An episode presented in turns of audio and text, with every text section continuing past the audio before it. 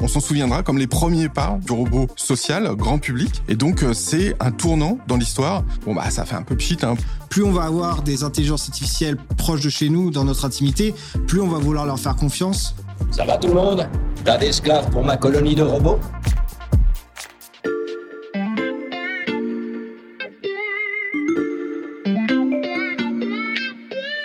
C'est Xavier Yvon. Nous sommes le lundi 11 octobre 2021. Bienvenue dans La Loupe, le podcast quotidien de l'Express. Allez, venez, on va écouter l'info de plus près.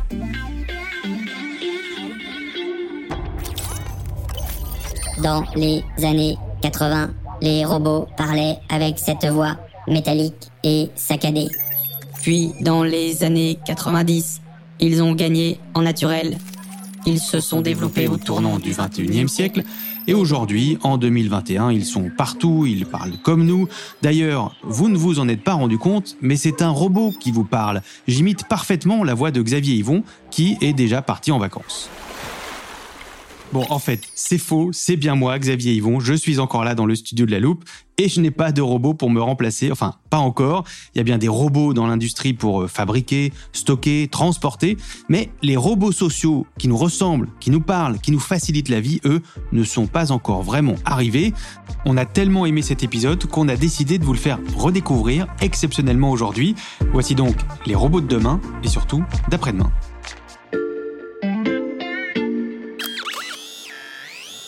De sécurité, même avec moi. Il ne faut pas enlever son masque. Saluez sans vous serrer la main et évitez les embrassades. Nous sommes à l'automne 2020 au Salon de l'innovation de la BPI à Paris et dans les allées, un petit robot scanne les visages et interpelle les visiteurs qui ne portent pas de masque. Il a une tête ronde, des yeux, une bouche, un corps, des bras et trois roues pour se déplacer. Il fait 1m20, il est entièrement blanc. Vous l'avez peut-être déjà vu à la télé, il s'appelle Pepper. Alors oui, effectivement, Pepper, c'est sans doute le robot le plus connu aujourd'hui euh, du grand public. C'est un robot qui ressemble à un être humain avec la possibilité d'interagir avec lui, de jouer avec lui. Il peut danser, il peut se mouvoir euh, il peut faire des jeux de mots. Et l'objectif, c'était de le faire entrer dans tous les foyers avec un abonnement mensuel, puisque comme il était assez cher, hein, plus de 20 000, 20 000 euros, l'idée c'est d'avoir un, abonnement et on le paye régulièrement chaque mois pour pouvoir en faire le smartphone des foyers. Vous avez peut-être connu euh, Emmanuel Paquette, journaliste au service économie de l'Express, qui est là, en chair et en os, dans le studio. Emmanuel, tu nous dis que ce robot Pepper devait arriver dans tous les foyers. Pourquoi? C'est plus objectif bah en fait, il y a eu un peu une, un, un, coup de tonnerre au mois de juin. Euh, SoftBank a pris la parole en disant que bah, finalement, les objectifs n'étaient pas atteints. Euh, le robot ne s'était écoulé qu'à 27 000 exemplaires en l'espace d'un peu plus de 5 ans, donc c'est relativement peu. La demande n'était pas là, donc ils ont décidé d'arrêter ou de suspendre en tout cas la commercialisation de ce robot. Donc c'est quand même un peu un coup euh, d'arrêt hein, aux robots dits sociaux, puisque c'était quand même l'emblème de, de ces robots qui devaient rentrer dans tous les foyers. Et puis finalement, au lieu d'entrer dans les foyers, il est plutôt rentré dans des choses qui sont relativement euh, restreinte en fait à un certain type de public, donc euh, à l'entrée des halls d'hôtel par exemple pour accueillir euh, des clients, danser par exemple pour des pour des clubs de, de baseball, euh, donc en fait des choses qui restaient relativement euh, anecdotiques. Mais qu'est-ce qui explique que Pepper n'a pas séduit, que ça n'a pas marché? Alors en fait, il y a eu beaucoup de, de, problèmes que ce robot a pu rencontrer. On pensait pouvoir interagir avec lui comme on interagit avec euh, une personne, puisque c'était sa fonction, et qu'en plus il ressemble à un être humain. Et en fait, comme il y avait beaucoup de bugs, il y a des choses qu'il comprenait pas. Il fallait lui répéter. Même en lui répétant, ça fonctionnait pas totalement. Pour l'avoir moi-même essayé hein, quand il était à Paris, euh, à Issy-les-Moulineaux, euh, c'est vrai qu'il y a des choses euh, finalement au bout d'un certain temps, quand on essaie de jouer avec lui, de s'amuser avec lui, qui répond pas, bah, au bout d'un moment on lâche un peu l'affaire.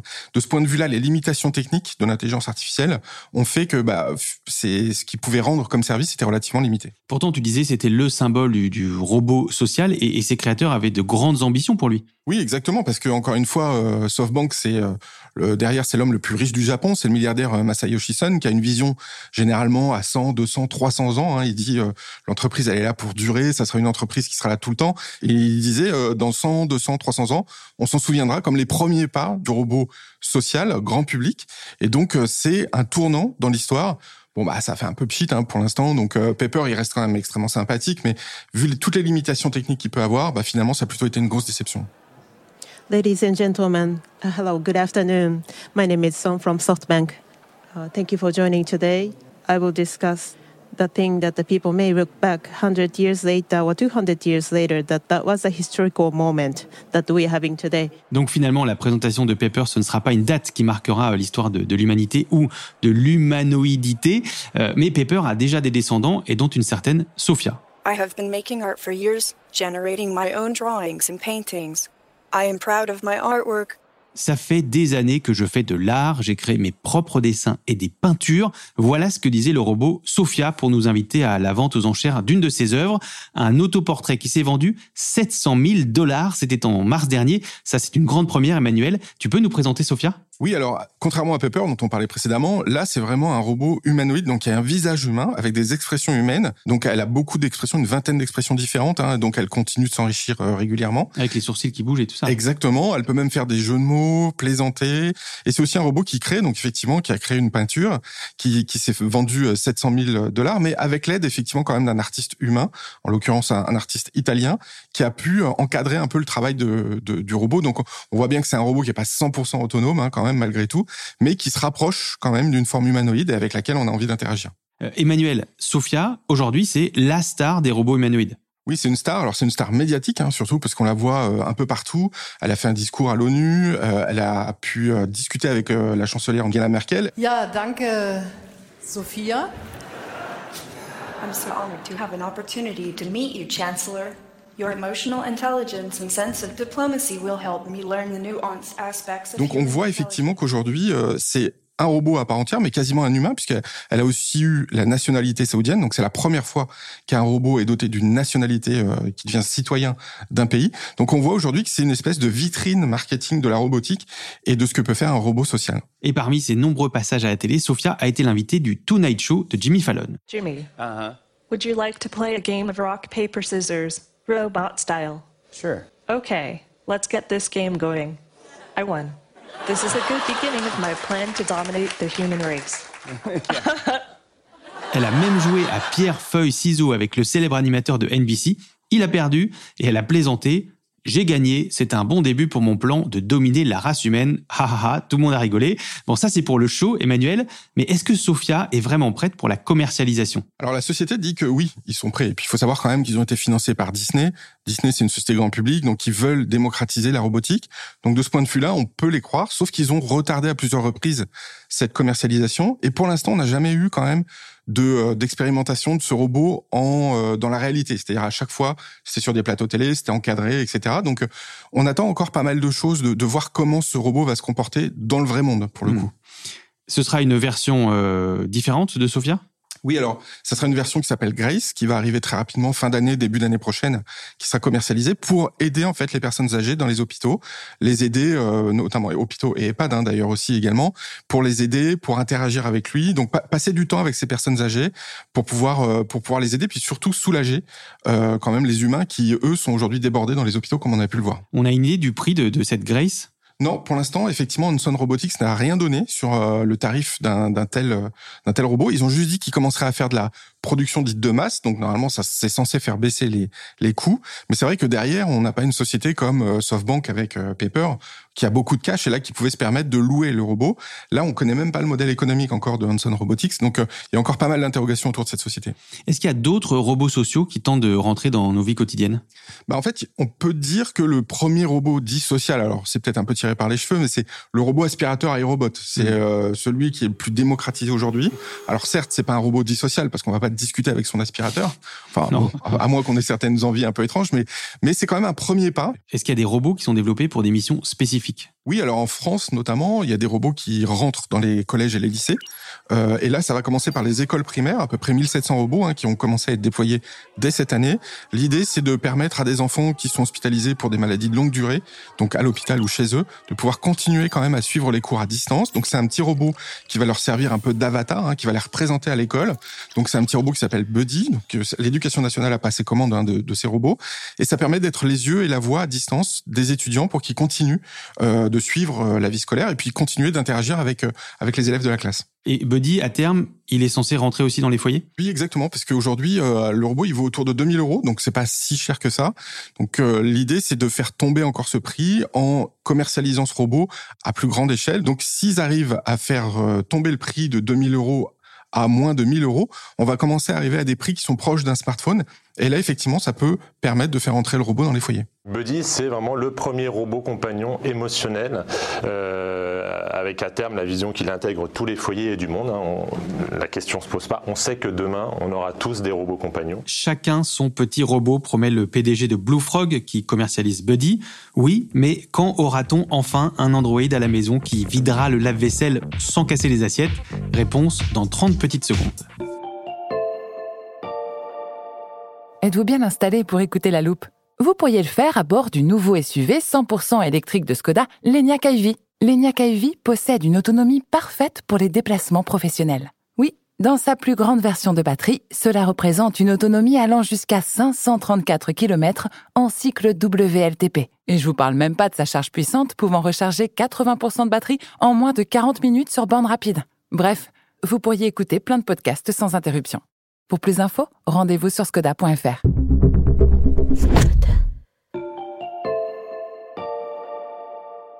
Antoine Borde, est-ce qu'un robot pourra bientôt me remplacer pour présenter la loupe, que je puisse partir en vacances? C'est pas sûr. Ça va prendre un peu de temps.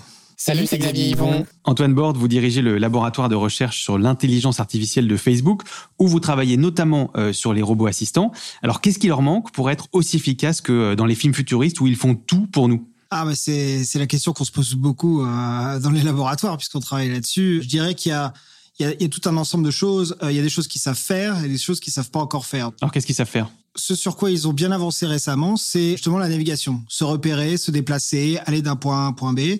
Par exemple, on peut maintenant avoir des robots qui vont euh, dans une maison ou dans un logement et on peut leur dire va dans la cuisine, va dans la salle de bain, euh, va au canapé euh, bleu, etc. Et ils peuvent le faire sans rentrer dans les obstacles. Euh, et ils peuvent le faire aussi d'une façon assez intéressante, c'est-à-dire que maintenant les robots sont capables de le faire sans avoir la carte a priori du logement. Donc en fait, on peut les laisser dans un appartement, ils vont découvrir un peu où sont les différentes pièces et après on leur dit va dans la chambre des enfants et ils pourront la trouver tout seuls. Donc ça, c'est bon, ils peuvent se déplacer chez moi, mais ensuite, ils peuvent faire quoi? Ben voilà, le, le, problème de ça, c'est que une fois qu'on s'est déplacé, euh, on a un peu fini euh, ce sur quoi, ce qui marche vraiment bien. Et en fait, le, le, le gros bloqueur qui vient, c'est ce qu'on appelle la manipulation. C'est-à-dire qu'une fois qu'on est arrivé où on devait aller, on veut faire une tâche, par exemple vider un lave-vaisselle, et à ce moment-là, ça va avoir besoin de prendre des objets, de les manipuler, de les bouger, de les poser d'être capable de prendre des objets de poids différents, de matières différentes, de fragilité différentes. Et ça, c'est tout ce qu'on appelle la manipulation. Euh, et c'est encore quelque chose qui, pour la robotique, est euh, très compliqué. Et pourquoi c'est compliqué C'est compliqué parce que déjà, c'est des actions qui requièrent le toucher, ce qui est quelque chose, autant la vue ou l'ouïe, on a réussi à bien le retranscrire dans les machines, hein, les enceintes connectées, euh, les caméras, etc. Autant le toucher, c'est quelque chose qui finalement n'existe pas trop dans les machines, donc ça manque. Et ensuite, c'est aussi des tâches qui sont très compliquées qui mettent en lumière beaucoup de muscles. Hein. Euh, quand on regarde comment on attrape quelque chose, nous, on peut regarder le nombre de muscles, le nombre de mouvements, c'est très compliqué. Et le problème en robotique, c'est qu'on est obligé d'apprendre à la vitesse du temps réel. C'est-à-dire qu'en fait, le robot va essayer d'apprendre une tâche, il va le faire à la vitesse où il va la faire pour de vrai. pour apprendre une tâche compliquée. Si on doit reproduire un geste mille fois, dix mille fois, cent mille fois, ça va prendre des temps extrêmement longs qu'on ne peut pas s'offrir. Et ça, l'intelligence artificielle ne peut pas aider pour ça? Eh ben en fait, les pistes, c'est d'essayer de trouver comment est-ce qu'on peut accélérer euh, le temps réel. Alors évidemment, dans le monde physique, euh, c'est pas possible. En tout cas, nous, on ne sait pas faire. Par contre, l'idée, ça serait d'apprendre dans des simulations. Donc en fait, on travaille en particulier dans nos laboratoires à Facebook sur des simulateurs qui peuvent ressembler à des simulateurs de jeux vidéo en fait, dans lequel la vision est vraiment photoréaliste. Hein. On peut, on a vraiment l'impression d'être dans un univers réel, dans lequel aussi les objets sont représentés par des objets 3D avec le même poids, avec la même texture, etc. Et le but de ça, c'est de pouvoir apprendre aux robots dans cet environnement virtuel, dans cette simulation, à faire des manipulations, et ensuite avec l'objectif que ce qu'ils ont appris dans la simulation puisse se transférer et marcher dans le monde réel. Euh, c'est un peu les, les pistes de recherche actuellement, ce qu'on appelle simulation au monde réel. Comment ça ira plus vite dans la simulation? Bah, L'avantage d'une simulation, c'est comme de regarder une vidéo. En fait, on peut accélérer le temps. Donc la simulation, on peut demander à une machine de dire, euh, ok, bah, euh, va essayer d'attraper une, une, assiette dans le lave-vaisselle. Dans la simulation, on pourra peut-être lui faire faire ça euh, un million de fois en une heure. Hum, et ensuite, dans le monde réel? Et ensuite, dans le monde réel, où on espère qu'elle en cassera moins en essayant de le faire pour de vrai.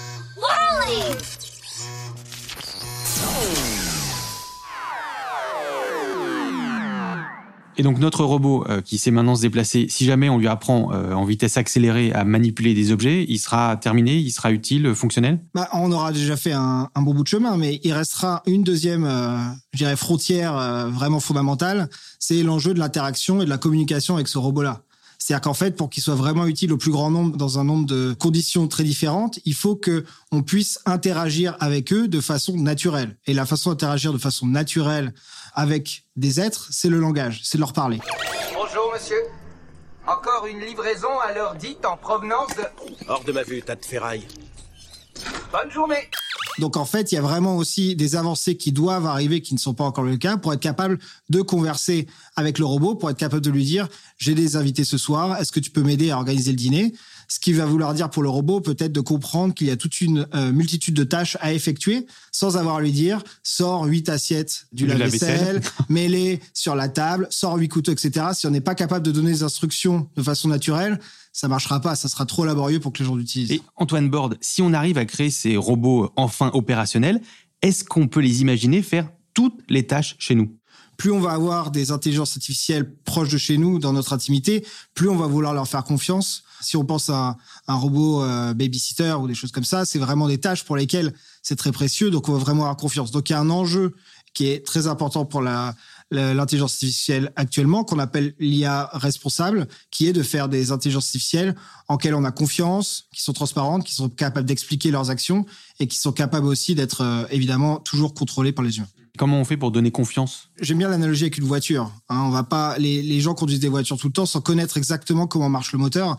Et c'est pas grave, on a confiance dedans. Par contre, il y a quand même tout un ensemble de paramètres et de connaissances qui fait que je sais à peu près comment une voiture marche.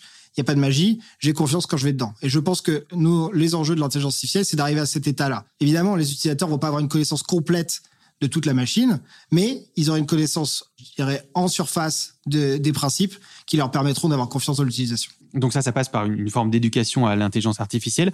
Euh, à propos de confiance, je vais poser la question à 1000 circuits imprimés qu'on doit vous poser à chaque fois. Est-ce qu'il y a un risque que les robots quand ils seront prêts, euh, prennent le contrôle. Le risque, pour moi, enfin, n'existe pas. C'est-à-dire qu'en fait, les robots, il y aura toujours derrière, il y aura toujours des humains qui les auront lancés sur tel objectif, telle tâche, etc. Donc, en fait, je dirais, il n'y a pas besoin d'avancées technologiques pour faire de la manipulation avec la technologie hein, par des humains. On le voit euh, en fait euh, quotidiennement. Donc c'est pas ça. Donc euh, les IA qui prendront de plus en plus de place, c'est parce que derrière, il y aura des humains qui les auront instrumentalisés pour ça. Ça va tout le monde T'as d'esclaves pour ma colonie de robots On lui a mis un paramètre humour pour qu'il s'intègre mieux dans son unité. Il croit que ça nous détend. Un robot géant qui lance des petites vannes quelle idée de génie Donc le méchant, c'est toujours l'humain, en fait. Bah, en tout cas, c'est lui qui tire les ficelles, oui. Merci Antoine Borde, je vous laisse retourner travailler pour qu'on ait enfin des robots qui rangent la vaisselle. Merci Xavier. Pour terminer, je me tourne à nouveau vers toi, Emmanuel, notre cyber spécialiste ici à l'Express. Euh, la pandémie, on le sait, a affecté de nombreux secteurs. Est-ce qu'elle a changé quelque chose pour l'industrie des robots? Alors oui, ça, ça joué plutôt un effet positif, donc un coup d'accélérateur sur les robots, puisqu'on a pu voir aujourd'hui que les personnes étaient extrêmement, extrêmement esselées hein, euh, quand, quand il y a eu les différentes périodes de, de, confinement.